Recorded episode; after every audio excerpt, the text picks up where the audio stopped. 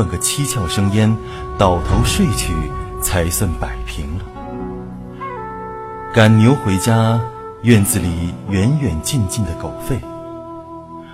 隔桌上，那人掌碗扬酒，一脸虬髯，布衣风尘，全不理会适才四面八方沽酒人的粗言细语，仿佛酒店里的人声人浪都是他过往的短刃长枪。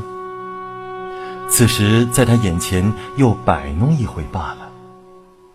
他睁眼与闭眼无疑，喝酒与饮水相同。那仆仆风沙掩盖着的面目，又与纯然无知的孩童相似，仿佛事事都是多此一同。他喝酒，喝眼前的酒，过去与未来，只是前吞后咽。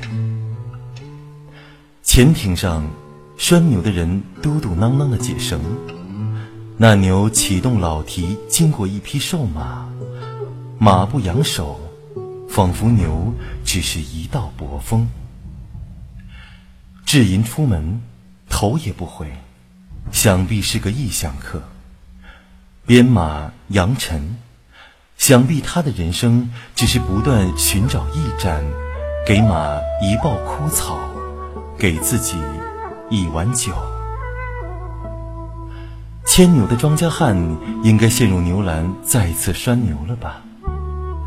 土地与庄舍是他一生的疑问与解答。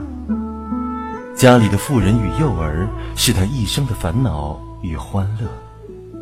每日嘟囔着新的、旧的是非恩怨，他左耳进右耳出。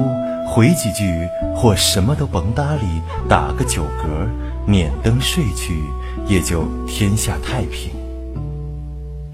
庄稼总是会从地上长出来的，富人总是会在枕边躺下的，幼儿总是会长大的。策马的异乡人呢？哪一间茅屋是他最后的归宿？哪一位姑娘？是他最后托付的女人，哪一亩田是他最后的解答？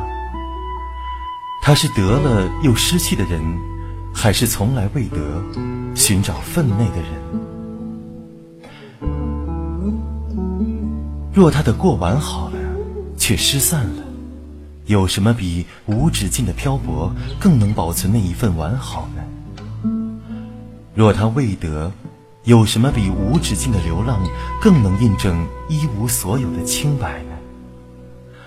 当他穿过老老树枯藤的林子，他知道那是鸦雀的路；若他踏过小桥流水，他知道那是庄稼人家的路。他的路，在西风的袍袖中，在夕阳的咽喉里。